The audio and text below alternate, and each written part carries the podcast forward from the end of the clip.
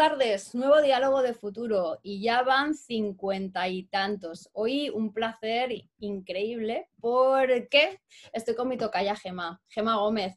Hace muchos años que la conozco y seguramente mucha gente la conocerá también. Gema, mira, os voy a decir, pero bueno, casi todo el mundo la conoce como fundadora de la plataforma Slow Fashion Nest.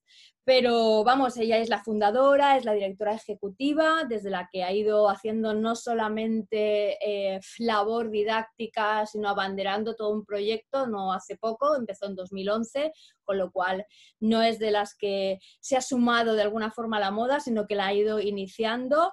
Y bueno, después de trabajar en, en cadenas de moda en Madrid y en institutos de tendencia en París, decidió montar este proyecto más personal, que está muy motivado también por, su propósito, para afrontar estos desafíos que realmente, pues hoy en día, tanto los sociales como los medioambientales, este, este pasado, mm, bueno, este siglo sobre todo, nos está demandando. Además, eh, como digo, tienen también una labor didáctica, es, eh, hace formación tanto en universidades como en companies y en, y, en la incubadora eh, El Semillero de Moda Sustentable de México. Bueno, ya nos contarás un poco cuando vayamos avanzando. Oye, lo primero de todo, Gema, bienvenida. ¿Qué tal? ¿Cómo estás? Muchas gracias, Gema. Muy bien, pues aquí con muchas, con muchas ganas de hablar contigo, de charlar y, bueno, pues a ver qué, qué perspectiva de tendencias le damos a todo esto. Bueno, no pocas, ya verás tú cómo van a salir muchas cosas interesantes. Lo primero ya sabes, poquito y breve, pero interesante para mí sobre todo y para poco a poco los que hemos ido ya sumando aquí diálogos, es conocer cuál es tu visión del libro que inicia todo este proyecto, que son los 12 mandamientos para diseñar un futuro mejor, desde, la, desde el punto de vista del lector simplemente, ¿no? O sea, cuando los has tenido delante, los has podido leer, ¿en qué te en qué te resuenan, en qué te gustan, en qué no te gustan, en qué te afectan. Eh, cuéntame, Gema. Pues a ver, yo creo que hoy en día mm, cualquier, o sea, todo lo que se está compartiendo, que cada vez está habiendo más contenido, gracias a Dios, ¿no? Y contenido de valor relevante eh, que nos hace reflexionar, eh, pues para mí es un lujo. Date cuenta, pues eso, que cuando yo empecé, bueno, había gente muy potente, siempre ha habido gente muy potente, pero muy poquita, muy escasa, ¿no? Entonces yo creo que ahora cada vez más empezamos a tener como puentes, ¿no? Entre ese conocimiento tan bueno, pues yo qué sé, de eh, un Satish Kumar, de Vandana Shiva, de un Valladares, ¿no? De hay tanta gente tan, Canter Poli, tanta gente eh, buenísima en, en este sector y, de pronto yo creo que empiezan a surgir como eslabones, ¿no? Eslabones de ese gran conocimiento que atraen ese, que llevan con otro tipo de palabras ¿no? más sencillas, pues eh, hacia, un, hacia un, público más masivo. ¿no? Entonces, desde esa perspectiva y bueno, pues eh, los temas que tocas, desde el propósito, ¿no? la conexión, eh, el caos, ¿no? pues yo creo que, mm, que, que, es muy relevante. ¿no? Y por supuesto un, gran libro pues, de diálogo y que pues igual lo suyo también sería interesante, como hablábamos en alguna ocasión, ¿no? pues de igual no estar de acuerdo ¿no? y poder pues de, lo que se está hablando, empezar, oye, pues mira, yo esto lo veo más así, ah, pero no sé, porque hace falta todavía muchos, muchos diálogos, o sea, que, bueno, pero yo en ese sentido, enhorabuena, además que, todo es muy reciente, todo el proyecto, y estás trabajando mucho y me parece estupendo. Muchas gracias, Emma. Pues la verdad es que sí, eh, también es una forma de, sacarle valor, ¿eh? el debatirlo. O sea, yo creo que lo que tú has dicho es valor, o sea, debatir, debatir cualquier punto y no por llevar la contraria, sino igual por sumar matices, por aportar opinión, es una de las cosas que eh, habíamos dejado un poco de lado y se está poniendo en valor, porque como digo, íbamos mucho con el piloto automático puesto y el piloto automático puesto parece que nos ha dejado claro que no nos está sirviendo tanto, porque una frase que me encantó recientemente que leí sobre todo yo que estoy en esta parte de siempre me ha gustado explorar futuros desde el presente, es un poco, si hubiéramos tenido más, más capacidad de proyectar, como de alguna forma me gusta a mí trabajar las tendencias, seríamos más capaces de decir, y si pasa algo, y no como nos ha pasado, que esa es un poco la frase, ¿y ahora qué hacemos? ¿Sabes? Que ha sido como un poco, ¿y ahora qué hacemos? Totalmente de acuerdo. Hmm. Vamos al otro transversal que, bueno, sin duda para ti no puede ser ningún desconocido. Eh, está englobado en los Objetivos de Desarrollo Sostenible, pero como digo yo, es mucho más amplio, no son 17 solamente, es el desarrollo sostenible desde el punto de vista ampliado y holístico, desde, que desde 2015 de alguna forma se le da con este, con este nuevo tratado y que toca pues tanto el impacto social como el medioambiental. Pero evidentemente contigo sobre todo mm, quería hablar pues de moda, de moda, ¿no? De moda sostenible, algo que, como tú dices, desde el 2011, que además ya sabemos que empezó como una o sea, que empezó más como una moda que como una tendencia, ¿no? Eso también está, bien ponerlo encima de la mesa, pero que afortunadamente ha ido pasando etapas y creciendo, bien sea por eh, imperativos del mercado, por necesidades, ahora nos aclaras tú un poco, ¿no? Pero al final, como todas las modas, eh, tiene un componente sociológico, ¿no? O sea, si algo tenemos nosotras claras, las de moda, que se dice, es que lo social va vehiculando muchísimo todo lo que tiene que ver con la moda. Entonces, ¿qué ingredientes o componentes sociológicos has ido tú identificando, no solamente en este momento, sino previo a este momento, que han hecho que esta moda sostenible cada vez sea mayoritariamente aceptada y tienda, esperemos afortunadamente, a convertirse en eso que se llamaba mainstream y menos de nicho. Gema. Pues mira, yo creo que al final, eh, mm, a ver, yo mm, hablo un poco desde, desde la experiencia y desde lo analizado.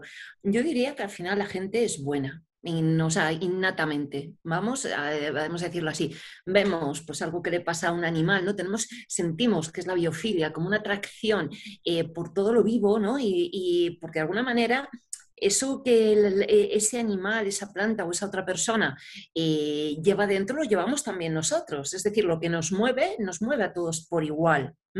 Entonces, eh, yo creo que desde esa atracción, eh, cuando vemos que hay algo que está afectando de manera negativa, ¿no? pues tanto a, una persona como a un animal, etcétera, hay algo que, no, que, bueno, que nos impacta, que nos hace daño. ¿no? Si eres ya un poco psicópata, ahí ya no, ya, ahí ya no vamos a entrar. Pero mm, lo habitual es que la gente quiera formar parte de universos que sean positivos, ¿no?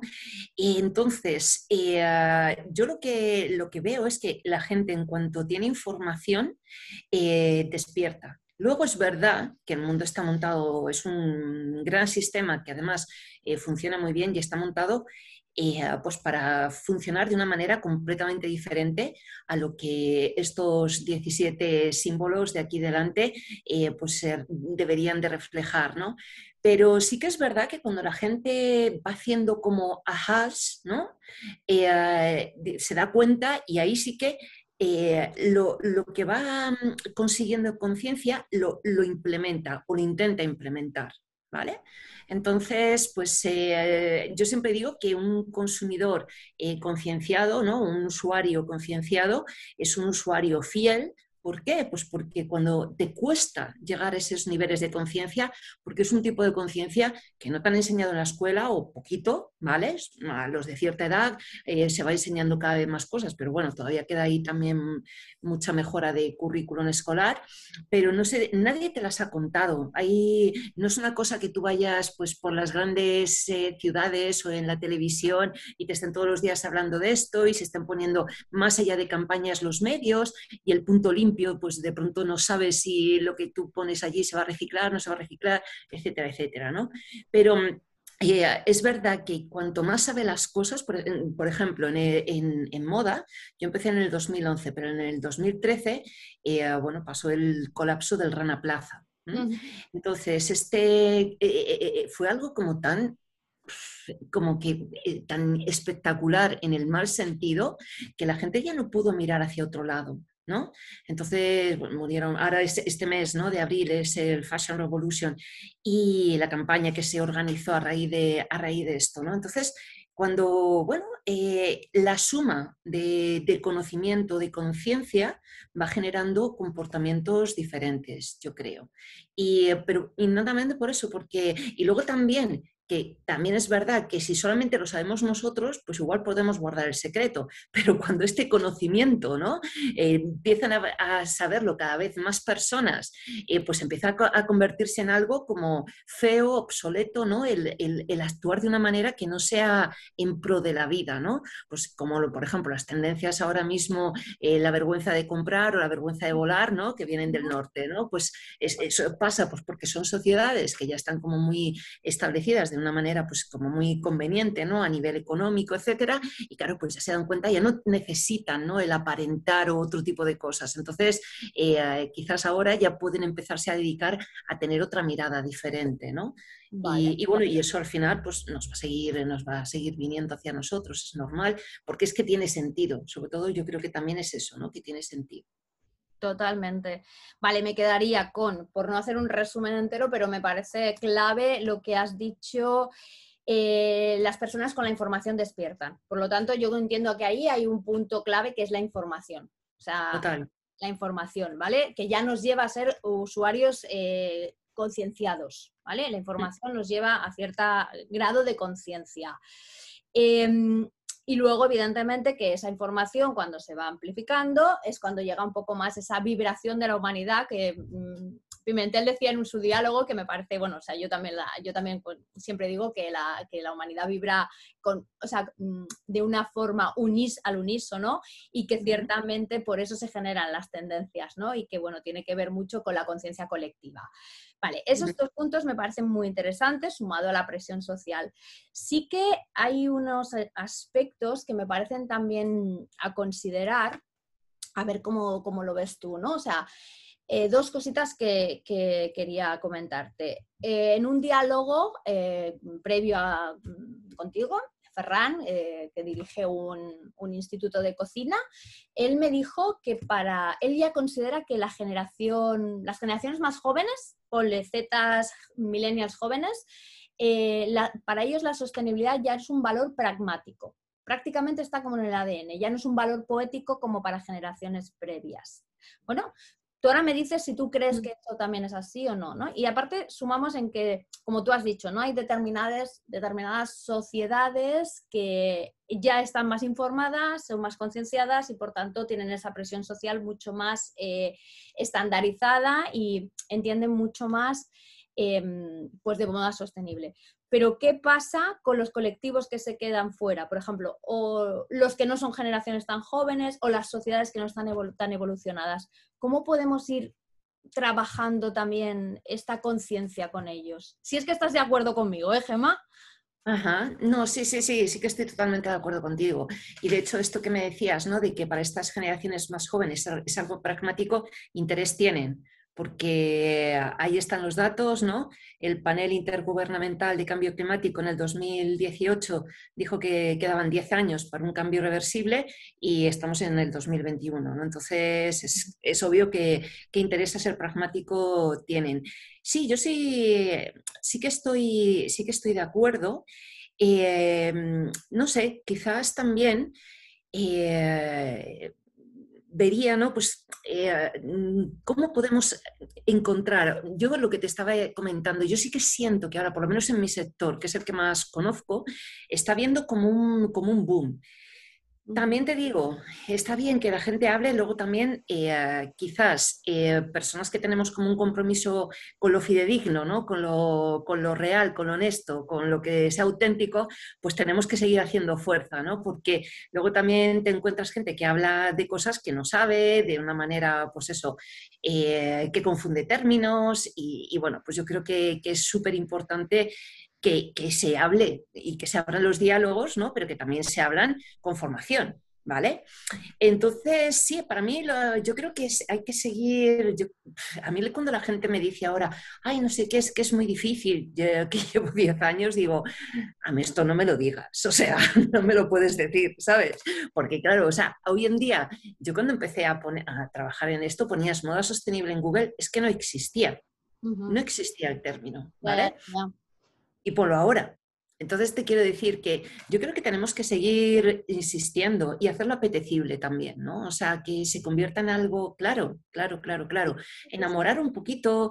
Em, buscar herramientas también para que eh, las personas eh, mm, entiendan un poco su comportamiento, que muchas veces es compulsivo, de dónde viene, y cómo ese comportamiento compulsivo pues igual se puede transformar en algo que además le aporte mucho mejor, mucho más bienestar, ¿no? Mucho más, eh, porque mm, que tú salgas de compras, como te vas a comprar un sándwich, te compres una camiseta, pues es que igual la camiseta no, el precio que esto estás pagando no está pagando de verdad lo que, lo que vale esa camiseta, porque hay un montón de recursos, hay un montón de energía, hay una persona eh, detrás de esa camiseta que no ha tenido un sueldo y que igual tiene 11 años y que no va a poder estudiar en toda su vida, ¿no? Si tuviéramos así un flashback, imaginas, ¿no? Cuando, cuando tocas una camiseta y te saliera todo eso, pues nadie, soltaríamos así la camiseta como, déjame, o sea, no, no quiero nada, ¿sabes? Entonces supongo que la gente lo que quizás tenemos que hacer es eso, o sea, eh, ayudar con esa información, con esa conciencia de la que estábamos hablando, ser mejores los que nos dedicamos a esto, ¿no? Mejores comunicadores en todos los sentidos.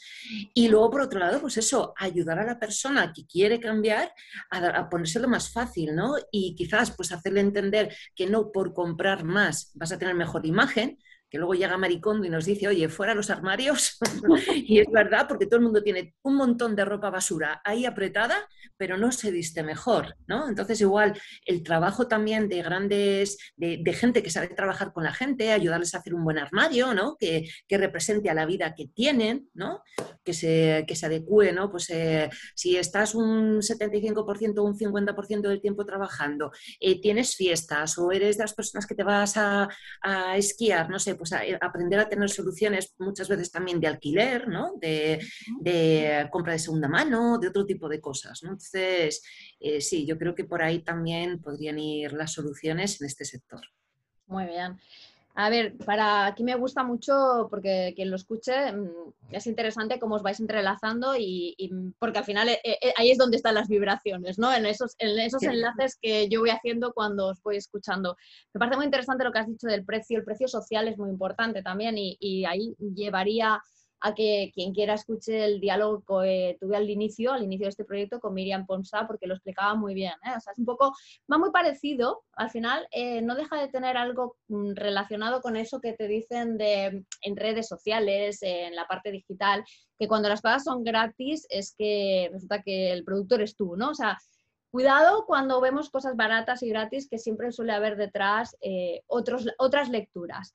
Y luego algo súper interesante que has dicho, que está absolutamente ligado con, Pablo, el eh, de Vicor, que también eh, pasó por aquí, y dijo que ellos habían hecho, no lo había pensado nunca, pero me pareció algo muy acertado. Ellos habían hecho algo que era eh, muy interesante, digamos que en pro de la sostenibilidad, que era que la habían hecho seductora, ¿vale?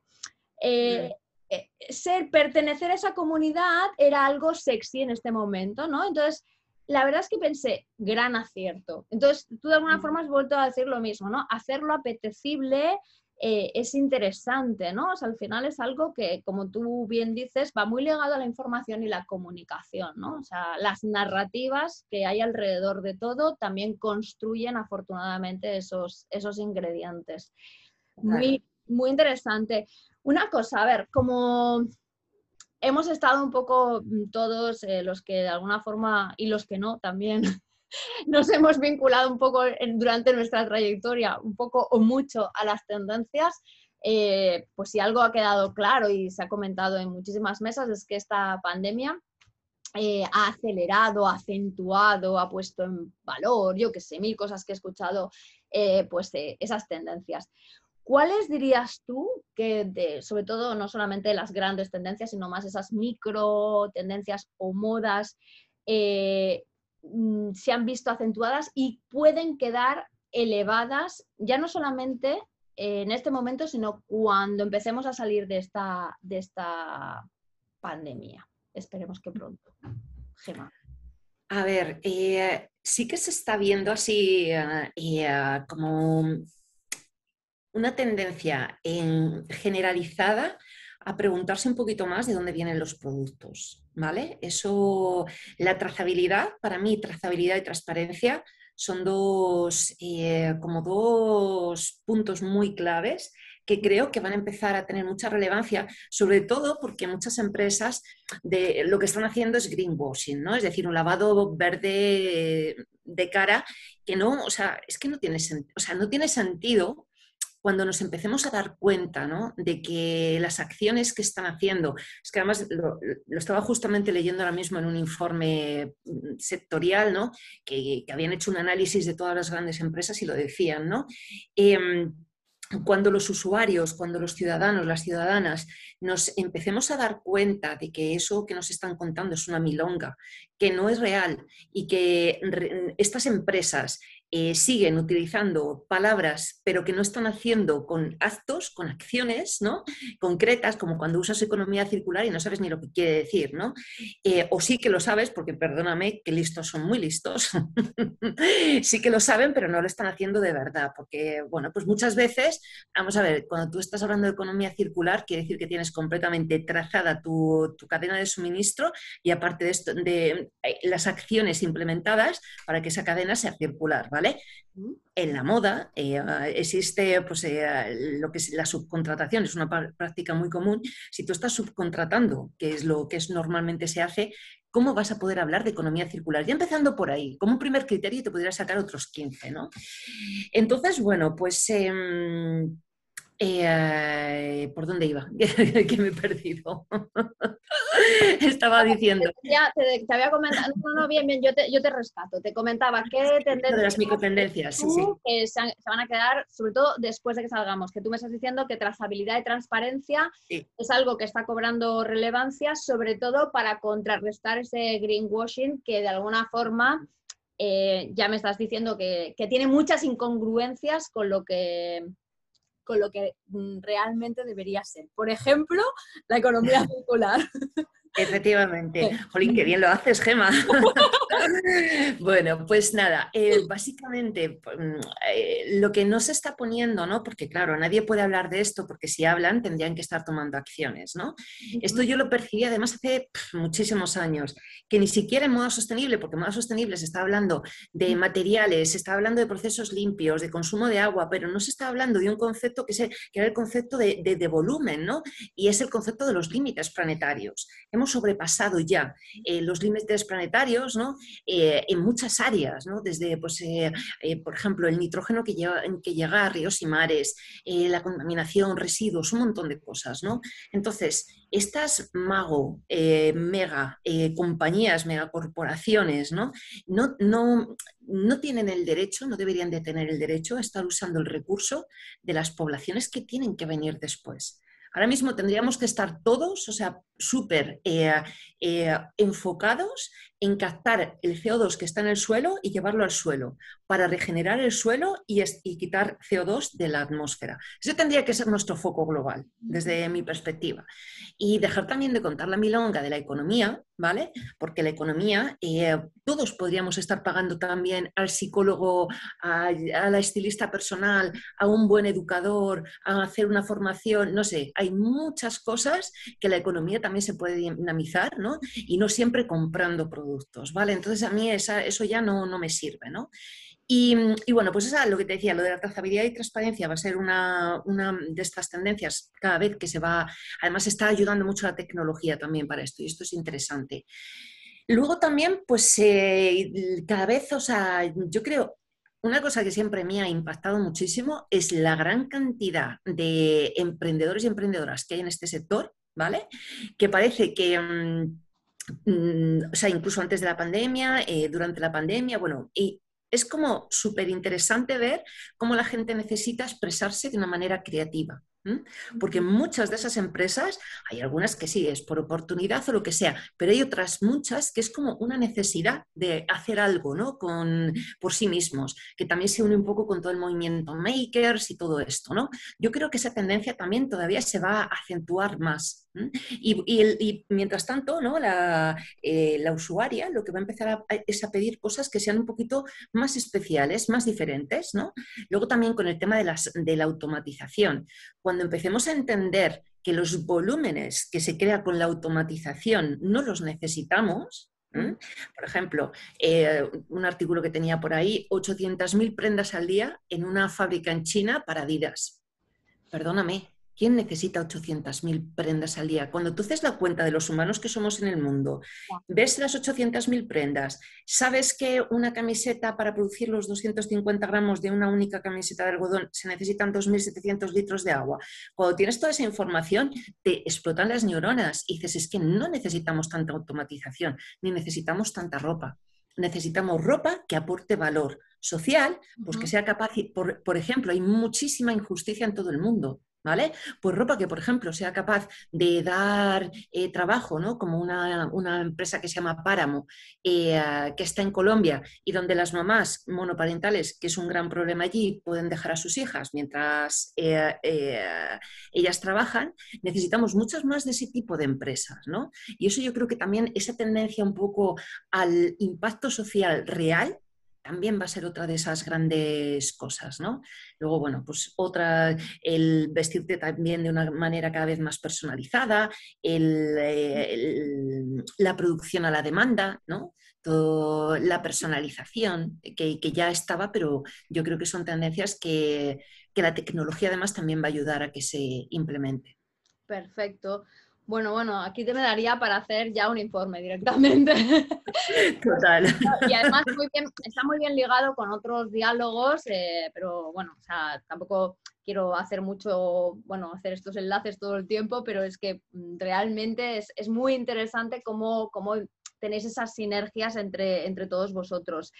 Cuéntalo, ¿eh? por mí, Gema, a mí me encanta, así luego me las veo yo también. Hay cosas que sí quiero poner en valor, ¿no? Al final es, eh, mm, el resumen, por decirlo de alguna manera, es eh, tan crudo como decir, no tiene ningún sentido hablar de moda sostenible mientras mantengamos el mismo modelo de producción, de distribución y de consumo que, tenemos hasta ahora, lamentablemente. ¿eh? Eso significa pues que probablemente, mm, bueno, o sea, significa mucho, tú lo sabes mucho más que yo, que probablemente todas esas grandes empresas o tienen que transformarse, pero de verdad, y o tienen que desaparecer, no lo sabemos. O sea, eh, es un tema así de claro. Entonces, em, para mí es, interesante cuando salen estos temas que, que, realmente nos dejan la cabeza loca, porque dices, ostras, ¿y esto cómo?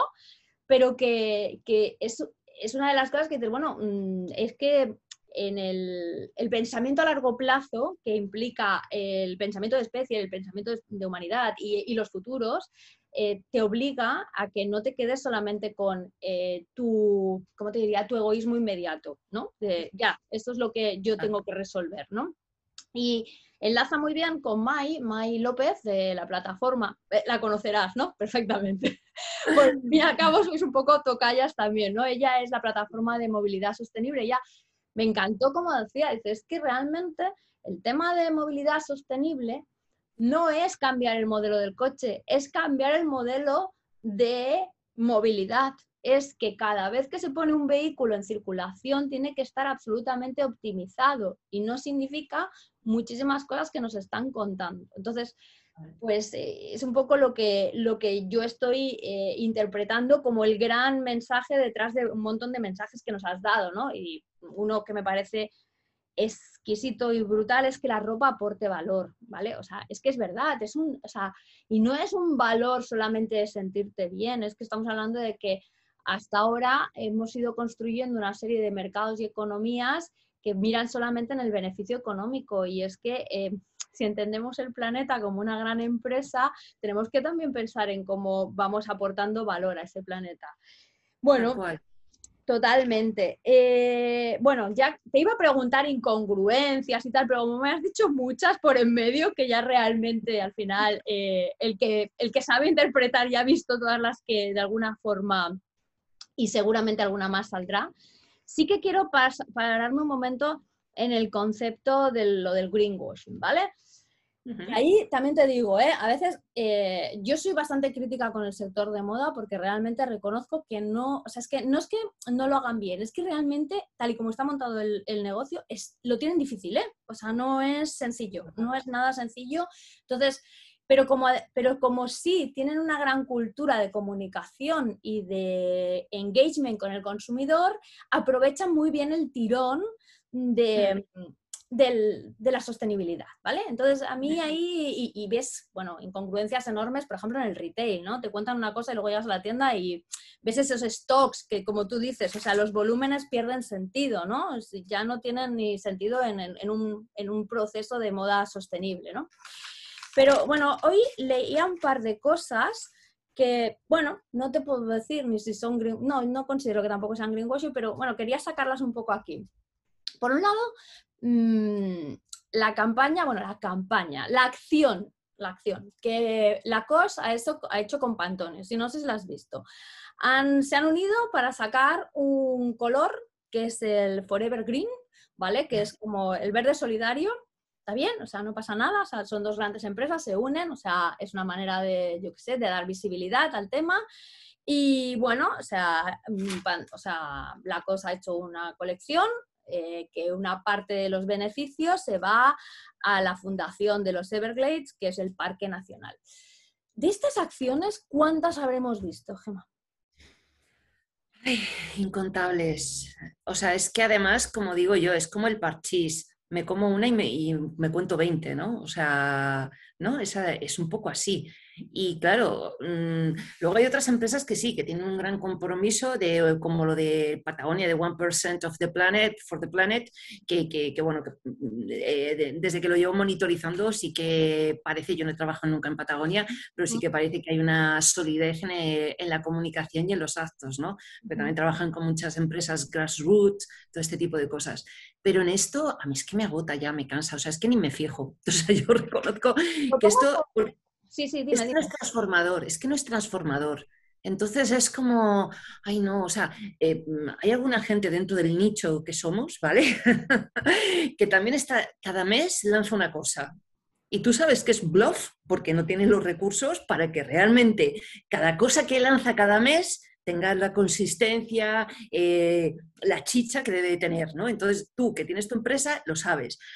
Y dices, es que es todo el día para estar en los medios, o sea, para hacer la nota de prensa. Lo que la gente quiere hacer es hacer la nota de prensa y, salir en, los medios. Bueno, pues es una forma de actuar, ¿vale? Pero a mí es como que me aburre, porque no veo, yo creo que es necesario, te tiene que, eh, todo esto te tiene que mover de verdad, te tiene que importar de verdad, tiene que estar en tu ADN tiene que haber como, no sé, que tú hayas llegado, fíjate, o sea, yo creo que tienes que ser pues el hijo de una trabajadora de Inditex que se quedó sin trabajo cuando se deslocalizó la industria, ¿sabes? O la prima de una chavala que resulta que tiene sensibilidad química múltiple y que tiene que vestirse con orgánico, ¿sabes? Para que entendamos las cosas, porque si no es como muy difícil pero no sé, ya te digo, o como eh, me estabas hablando de greenwashing, yo a mis alumnos de la universidad, una, de las, cosas que les pongo es una camiseta que pone eh, reciclar no sé qué, yo voy a salvar el mundo, ¿no? Le digo, oye, ¿cómo se sentís identificados con esta camiseta, no? Digo, ¿y sabéis de dónde viene? Les pongo de dónde viene y tal, ¿no? Digo, bueno, pues que sepáis que esta empresa produce de más de mil millones de prendas anuales, que cada camiseta eh, consume esto de agua, esto no sé qué, normalmente lo ha producido esto, ¿qué? ¿Cómo sentís ahora? Por favor, criterio de realidad. Vamos a lo mismo, las grandes incongruencias. Mira, yo ahí te voy a poner una que me parece, o sea, lo que me pude llegar a reír y ahora regreso un momento a la cosa otra vez, para no, para que nadie piense que estoy criticando ni estamos criticando, sino para no es la realidad. Poner otro acento, ¿vale? No, pero la broma que te iba a hacer es, mira, el otro día leía en Instagram, hay una cuenta, eh, se llaman putos modernos, ¿vale? La cuenta y ponía una frase que era tan buena, decía, vamos a tener que construir un planeta C para todas las camisetas de merchandising de no hay planeta B. no digo, qué bueno, qué bueno, qué bueno. Es así. Y luego, lo de la cosa no, no vengo ya porque yo no lo he analizado, o sea, tendría que profundizar más. Eh, como para saber eh, mm, qué, qué, hay detrás de ello. Lo que sí sé es lo que tú acabas de decir, a mí me aburre. O sea, no sé en tanto en cuanto ya suma al, movimiento, a la transformación o al crecimiento, todas esas acciones que al final se convierten en un Me Too y que no acaban de dar un salto real hacia algo que, acabe realmente de transformar al sector y a, la industria, ¿vale? Eh, te voy a poner otro ejemplo a ver qué te parece, porque este me, me llamó bastante la atención. Bueno, hoy precisamente son noticias por otra cosa y además aquí en España, pero pero no. ¿vale? Me imagino qué vas a decir, vale. Sí, por el tema de los cierres y tal.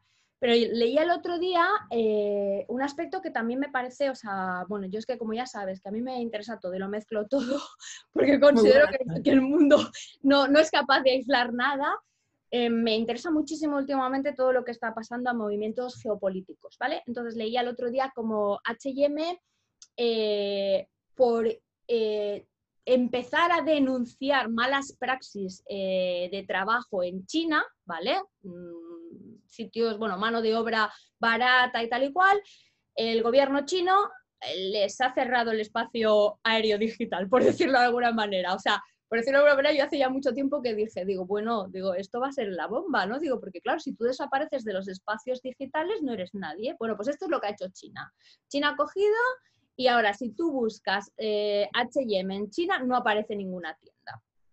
Pues claro, Ahora mi, dilema, o sea, o mi pensamiento era, ¿se te está poniendo hasta difícil realmente luchar con según qué causas? Porque claro, te estás enfrentando a gobiernos, ¿vale? Mm. Intereses económicos muy fuertes. Mm. ¿Tú, qué, ¿Tú, qué, opinas de esto, Gemma? Porque yo me quedé un poco muerta ¿eh? con el tema. Mm. Es que es tan complicado. A mí lo de la geopolítica, yo me compré el de Pedro Baños, ¿vale? Para intentar entender un poco mejor. O sea, que te entiendo perfectamente con lo que me dices de la geopolítica. Efectivamente, es que ya no... Eh, hay una cosa entre países y hay una cosa entre corporaciones que ya no están en ningún país. Son corporaciones globales, ¿vale? Entonces, eh, lo que sí que se ha visto durante la pandemia, pues es un poco eh, la fragilidad de estas cadenas. ¿Eh? Ya pueda ser por un tema de gobierno, ya pueda ser pues, por un COVID que te cierran fronteras, ya pueda ser por muchas cosas. Y también se ha visto y ha quedado muy mm, de mucha relevancia eh, cómo priman los intereses económicos de estas empresas eh, cuando, por ejemplo, pues ya tenían pedidos hecho, o sea, han dejado, mm, bueno, pues eso, sin pagar pedidos que habían hecho de tal manera que, por ejemplo, Bangladesh leía una noticia que había perdido 6.000 millones de dólares durante la pandemia. O sea, en un país que es realmente súper exportador de, producto textil, el 70% creo que recordar de memoria, pues imagínate cómo, se ha quedado en la miseria, ¿vale? Y de esto casi no se habla tampoco. Entonces, eh, sí, yo honestamente, entre tú y yo, eh, Gemma, ahora que no nos oye nadie, a mí estas cosas me alegran.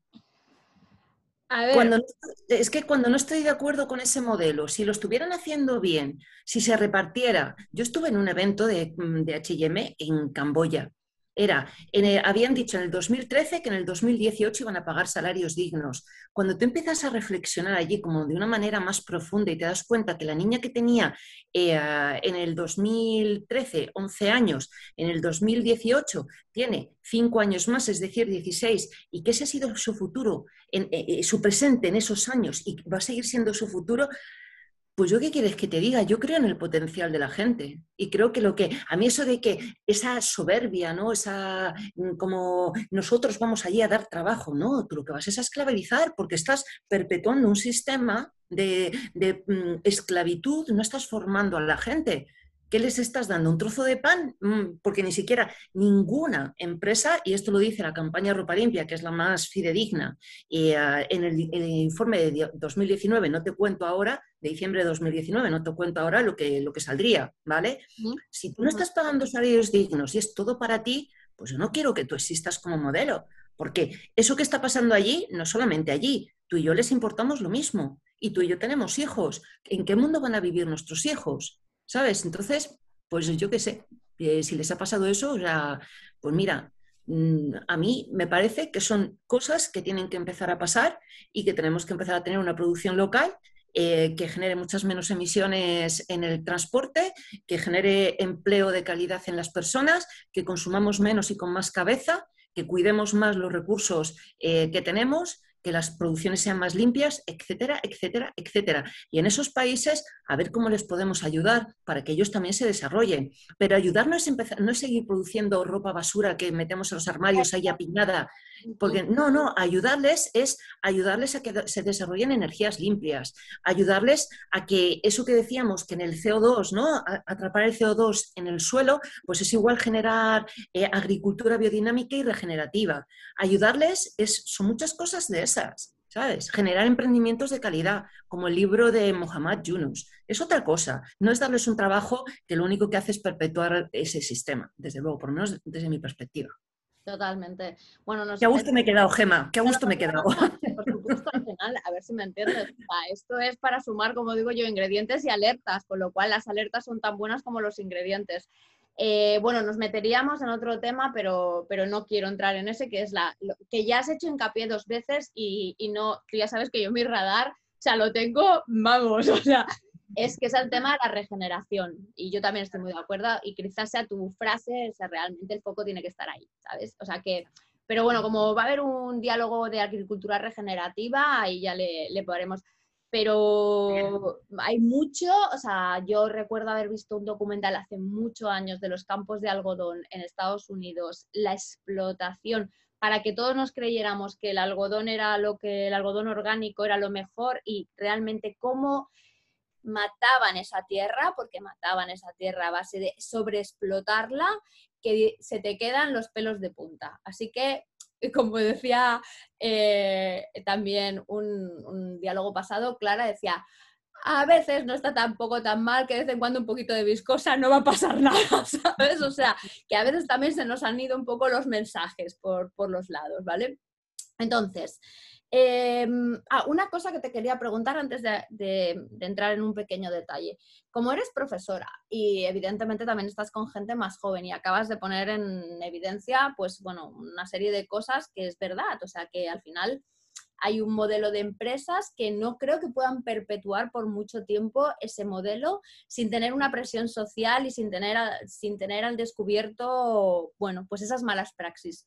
¿Tú crees que, unido un poco a esto que decíamos del anterior, em, bueno, al anterior protagonista que decía que la generación más joven la sostenibilidad ya la lleva en, en el ADN, ¿tú crees que realmente va a haber en el futuro una lucha bueno, una lucha, llámale lucha, mm, como lo llamamos los españoles, que no es luchar nada tampoco, es una, manera de, llamarlo, ¿no? Porque es que cuando dices tu lucha en, el entorno anglosajón se te ponen como una cara, ¿vale? Por capturar talento eh, que tenga mucho que ver con esto de los valores sostenibles, ¿realmente va a ser, por ejemplo, un eje que en el futuro va a hacer que las empresas se piensen dos veces si tienen que tener esas mejores o peores praxis. Por decirlo de alguna manera, ¿H&M en el futuro será igual de atractivo para la gente joven entrar a trabajar ahí o ya no lo será tanto? ¿Tu opinión? Eso, eso ya está pasando, que ya no es tan atractivo, o sea, ya no lo es, ¿no? Y de hecho, el modelo startup que está tan de moda es lo que, lo que tira ahora. O sea, es mucho más molón irme a trabajar al WeWork, al, ¿sabes? Al Impact Hub o en cualquier otro con mi ordenata y tener, conseguir funding de, de este inversor, este y este, que están ahora mismo en eso, ¿sabes? Que a trabajar un HM, que un señor que nunca he visto en mi vida, con un puro, en, desde algún sitio remoto, da las órdenes, ¿no? No, yo creo que la gente joven ya necesita trabajar con otros criterios y con otro propósito, como decías tú en tu, en tu decálogo. Y mm, es que además, o sea, yo si fuera joven estaría muy enfadada ¿no? con esos señores que, les están dejando ese mundo. Yo eso lo digo a mis, a mis alumnos. Yo que tú, con tu edad, estaría muy enfadada. Y yo creo que eso, es que además cuando decimos, ¿no? Estas empresas pueden hacer el cambio sin este talento joven. Yo lo que me preguntaría es, ¿cómo piensan esas empresas hacer el cambio sin esa gente joven? es que esa es la pregunta, ¿sabes? O sea, yo creo que honestamente no, van a tener mucho recorrido. ¿no? Porque, eh, bueno, hay otros, pues es que estamos aprendiendo a emprender. Hace 10 años, ¿no? Cuando yo empecé. Bueno, las clases de emprendimiento que tomé yo, Dios mío, o sea, agárrate y, para, ¿no? Porque vamos, qué horror. Eh, y sin embargo, ahora cada vez hay más profesionales expertos, ¿sabes? Que saben guiar, que saben llevar a la gente, que saben... Eh, y eso, afortunadamente, yo creo que eso es muy positivo, ¿no? Entonces, eh, cada vez sabemos mejor eh, cómo captar SEO, SEM, yo qué sé, un montón de cosas, ¿no? En el mundo marketingiano. luego, hay otro tipo de proyectos que son mucho más costosos, que aquí para uno de, uno de los diálogos te vendría fenomenal también, que son proyectos, pues eso, más cooperativos, más colaborativos, ¿no? Como el supermercado La Osa, que lo tengo yo cerquita en mi barrio, y, esos proyectos, a mí esos sí que son los A ver, no sé si la conoces, Rocío Nogales. No. Eh, bueno, si ella nos hablará, si tendremos un diálogo que tendrá que ver con el tema. Hemos, hemos hablado en algún aspecto por encima, o sea, con, con Pepa, con Pepa Casado, que esta sí que la conocerás. Con Pepa sí que hemos hablado un poco del aspecto del cooperativismo como tendencia, pero para profundizar un poco estaré con, con, Rocío hablando, porque sí que es verdad que es un aspecto súper interesante y también, también vamos, o sea, yo de hecho me encantaría pensar que algún día el planeta lo podríamos ver como una cooperativa, ¿vale? Pero bueno, igual eso yo no sé si lo voy a ver, pero, pero dejemos semillas por ahí que seguramente alguien las recogerá, ¿sabes?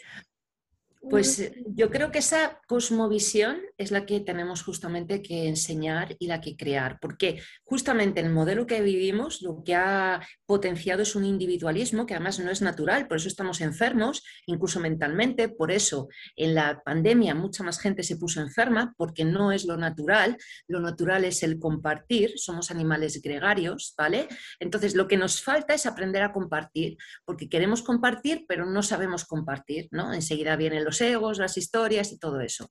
Y yo creo que ese, pero esa ayudar a crear esa cosmovisión, para mí sería el gran desafío y, un poco donde tenemos, hacia donde tenemos que ir. Mm. Pues mira qué bonito porque, o sea, también eh, te llevo y, te, y este sí que te lo recomiendo a ti también, que lo escuches, el diálogo de Pedro Mújica, que nada tiene que ver contigo, humanista, tecnólogo o tecnólogo humanista, como quieras.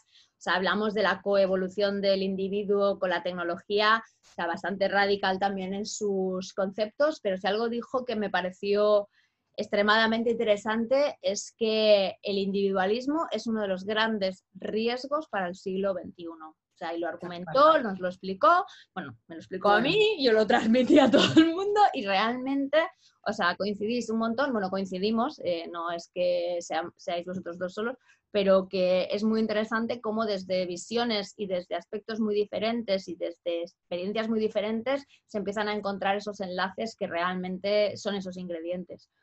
Voy a irme ya casi acabando algo que me parece también interesante para hacer también de esas grandes visiones a las visiones más cortitas, más esa, esa forma en que la gente entiende la moda, ¿no? Entendemos ahí un momento en el que de alguna forma, o sea, a mí me encanta también cuando hablamos de tendencias de consumo en este entorno, que dices, bueno, no sé yo lo que nos podemos quedar de tendencias de consumo en este momento, porque realmente son más bien eh, radiografías del momento. Pero como la moda siempre ha sido aventurada y tiene esa facultad de decir, eh, mm, repetir periodicidades, quizás más que otros sectores, ya estamos viendo que va, va, a haber como un apunte entre un minimalismo consciente, por decirlo de alguna manera, ¿vale? O sea, un anticonsumo, e incluso la búsqueda de un producto más de calidad, ¿vale? Pero también por otro lado ya se está también potenciando, no sé si porque lo tenemos muy claro que esto es eh, una salida de crisis como los felices 20 o porque queremos y lo estamos potenciando ya en los mensajes, eso, esa vuelta a los felices 20 que precisamente no son minimalistas, que son más bien el derroche y la lujuria y la alegría, ¿sabes? Entonces, ¿cómo crees tú que en ese inmediato, en esas micro tendencias de moda, en ese inmediato van a convivir estas dos eh, corrientes. Pues eh, pueden ser sostenibles las dos o ninguna. ¿Tú qué hmm.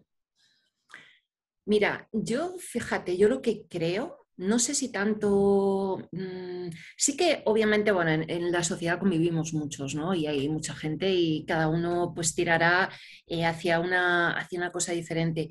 Pero yo sí que creo que, fíjate, más que esa locura de los 20, ¿no? Em, por lo menos en, ciertas edades, ¿vale? No quizás los más jóvenes, los más jóvenes siguen haciendo botellón y sin mascarilla y están en otra cosa, están en otro momento porque es su edad y es lo que les toca y, bueno, pues nosotros tendremos que seguir insistiendo en mandarles cierto tipo de mensajes, pero es lo que hay. Pero yo, fíjate, lo que yo creo que es más como una cosa hacia el bienestar, ¿no? La búsqueda de un bienestar interior. O sea, yo creo que ha habido como una toma de conciencia de la relación que tenemos ¿no? con lo que hay ahí fuera y de pronto esa, eh, creo que también eh, hay cada vez más movimiento pues, en temas de como yoga, mindfulness, todo este tipo de cosas, ¿no? Y todo este tipo de cosas, de tendencias, de, bueno, pues, eh, entre comillas, filosofías, te ayudan a ir como un poco más hacia adentro. Y cuanto más vas hacia adentro, más conscientes eres de ti, pero también de lo que te rodea, ¿vale? Entonces, no sé, a mí me parece que mm, creo que hay como una tendencia más eso, hacia una búsqueda del bienestar, de que tu cocina no sea solamente ese sitio donde calientas en el microondas, sino que sea como un lugar donde realmente mm, creas algo que es saludable para ti, para tu vida, que además lo cocinas igual con música, ¿no? La, cocina, bueno, ya lo sabemos, ¿no? En la pandemia que se acabó la harina, no sé qué, ¿no? Entre otras cosas, junto con el papel higiénico, ¿no? Bueno, pues eso, ¿no? Yo creo que sí, yo creo que hay como una tendencia más ¿no? a ser como mm, un poquito más también alegría, pero un bienestar y hacia adentro, ¿no? Y sí, no sé, yo es un poco lo interpreto por los mensajes que me van llegando un poco más así. Vale. A ver, me voy a quedar con temas como dejar atrás el individualismo, una visión más eso, más una cosmovisión, la búsqueda del bienestar interior, otros aspectos que has, eh, que la ropa como sector, que se entienda la ropa como sector que aporte valor, eh, en búsqueda también de un impacto social real. Em, bueno, esos son unos cuantos que hemos sacado. ¿Alguna visión más que quieras aportar de cara a futuro, ya no solamente para la moda, para el sector de la moda sostenible, sino un poco desde los aprendizajes que hemos tenido en este momento, teniendo en cuenta que no, está aislado, sino que ya viene de una trayectoria anterior, eh, para sumar ingredientes o alertas de futuro? Gemma. Pues mira, yo lo que diría a la gente así en general es que mm, se enamore de la naturaleza. ¿Vale? Porque, fíjate, eh, una de las cosas que yo cuando salí ¿no? de, la, pandemia, bueno, un poquito más tarde, pero llevo ya unos, unos cuantos meses haciéndolo, me he apuntado a clases de botánica. y te puedo asegurar que de eh, todas estas salidas semanales a ver la naturaleza, a empezar a entender un poco mejor cómo funciona, ¿no? Eh, una flor, eh, un árbol, lo que les mueve por dentro. O sea, te, aseguro que estoy empezando a tener una visión eh, de la naturaleza muy diferente. Y eso, o sea, me da una paz interior que no me la daba nada más. Entonces, yo diría que la próxima vez, en vez de irte a la, calle grande de turno de la ciudad de turno, un sábado, que te vayas a hacer un paseo por la naturaleza, si es posible, con alguien que conozca, y si no tú sola o solo, y que observes y que mires y que te maravilles, porque a mí me sigue flipando que de una semilla de pronto surja un árbol o una flor, ¿no? Y, como decía una, también una de estas imágenes que veíamos por ahí ¿no? en, en, redes, dice, ¿y tú cómo crees que va a ser el futuro? Dice, pues yo creo que va a tener flores. Dice, ¿y eso? Es que estoy plantando flores. Pues vamos a plantar flores, ¿no? es un poco... Uno de los, de los mandamientos, la mejor inspiración circular está en la naturaleza es verdad. Yo siempre lo he Pero bueno, eh, yo, yo, también, ¿eh? yo soy amante de la naturaleza, aparte es bastante curioso como por aquí hemos pasado unos cuantos o han pasado unos cuantos, que es bastante interesante cómo ahora están a lo mejor en determinados eh, puestos de trabajo, posiciones de trabajo muy vinculados a temas de sostenibilidad. Algunos que han derivado ahí, pero que no es porque inicialmente tuvieran esos estudios, pero que casi todos están unidos por generaciones amantes de Jacques Cousteau, de Rodríguez de la Fuente, de Greenpeace. hay una serie de elementos que sí que, sí que pesan, ¿eh? pesan, es interesante. Qué bien, qué bueno. Pues vamos a decir que para, para esos futuros y para y sumar ingredientes a cualquier cosa que quisiéramos innovar desde ya para generar el futuro, habría que sumar inspiración de la naturaleza, mm, cierta capacidad de bienestar interior, una visión más cosmovisión, menos individualista, eh, que aporte valor y, por supuesto, también interesante, ah, sumarle trazabilidad, transparencia y hacerlo apetecible.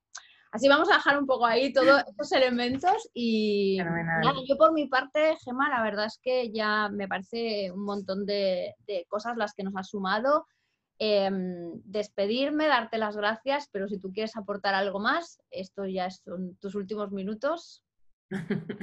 Nada, Gemma, que enhorabuena por el proyecto. Unos minutos aquí, ¿eh? que luego nosotras sí. por supuesto, por supuesto.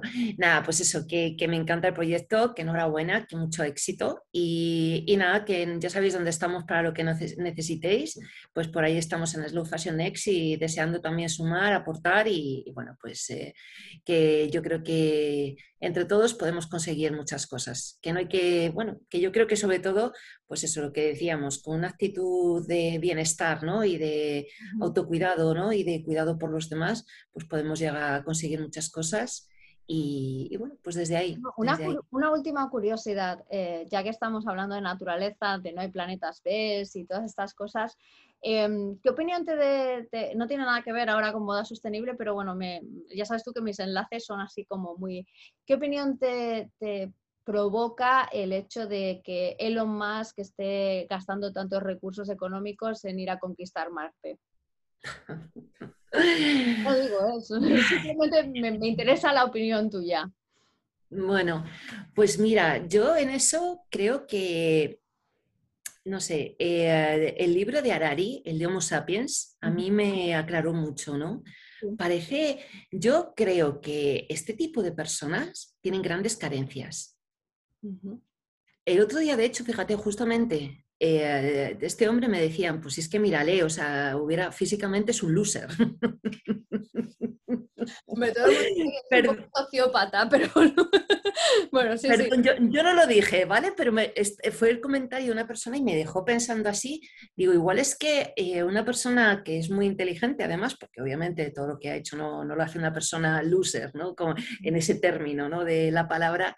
Eh, igual sí, igual es que al final hay una carencia interior, ¿no? Porque yo siempre me quedo con la cosa de que alguien que es feliz no tiene como eh, tanta necesidad de, ¿sabes? De, ir a Marte, de... Vamos a ver, o sea, eh, ya estamos, hemos hecho ya todo el mal que podíamos hacer aquí y entonces nos tenemos que ir a Marte. Yo hace poco fui a una conferencia de astrofísica y decían que, que bueno, que si queremos irnos a otro planeta, que lo tenemos muy crudo porque no hay muchos que sean habitables en mucho, o sea, en muy lejos de la Tierra, ¿no? Entonces, no sería, no tendría como mucho más sentido cuidar lo que tenemos aquí. Entonces, no sé, a mí es un poco, no sé, yo no tengo una opinión. Yo, yo lo que sí que siento es eso, que muchas veces esa, esa búsqueda como incesante, ¿no? Proviene quizás de unas carencias personales y que en ese momento se juntan pues, con otros factores pues, económicos de un tipo de sociedad que empuja mucho a este modelo ¿no? de, de superemprendimiento y de tal, ¿no? que yo personalmente no admiro, porque no, no es que no admire la inteligencia, eso sí, pero también cuando tú tienes unas cosas, eh, o sea, una serie de factores económicos y sociales que te empuja a eso, bueno, pues eh, igual si eso estuviera compartido me interesaría más. Como no está compartido es para uno solo, pues me interesa. No sé, igual un poco pero... En tu, en tu visión de futuro no está vivir en Marte. Para nada. Es que además lo que te digo, o sea, teniendo un planeta tan bonito como tenemos aquí, ¿sabes? La cantidad de flores. a ver, yo aquí ya da igual, ¿eh? porque daría para otro diálogo el ponernos a hablar de él y yo también te diría qué opino y qué dejo de opinar, sino simplemente me parece interesante como ingrediente el ver eh, yo repito, ¿eh? no le quito el valor de que nos intenta forzar la imaginación y eso se lo pongo en valor. Es quizás lo que, más, Lo que más valor le doy, ¿vale? A partir de ahí todo lo demás me parece como que no hace falta. no, no hace falta que se dice aquí. Pero Pero me parece interesante, me parece interesante cuando eh, proyectamos la palabra futuro, cómo nos vamos a, yo qué sé, eso, ¿no? Esas, esas imágenes futurísticas que en general tienen mucho que ver con astronautas, con Marte y con el espacio, pero pocas veces cuando tú preguntas a una persona en, primera persona si te ves viviendo allí, te va a decir que sí. O sea, pocos. O sea, es, un, es, un, tema, es un ingrediente interesante también a analizar, ¿sabes? Entonces, pues nada. Hecho ese experimento contigo, Gemma, voy a irlo repitiendo con, con, los siguientes a ver qué tal, qué tal se da. a mí una cosita que me parece muy interesante de esto que estabas diciendo también es que como todas estas pelis de ciencia ficción, ¿vale? Al final siempre tienen como, crean como un micro, un micro ecosistema donde podamos estar conviviendo con plantas, ¿no? O sea, en Marte lo hacen, en la de Passengers lo hacen. Súper curioso, eso también sería muy interesante para analizar, porque en todo, sí, sí, tú te vas al espacio, pero al final lo que quieres son plantitas. O sea que bueno. no sé, ahí es verdad que habría mucho que reflexionar y, ya te digo, o sea que a mí este hombre me parece como pues que tiene que ser una persona súper inteligente porque tal.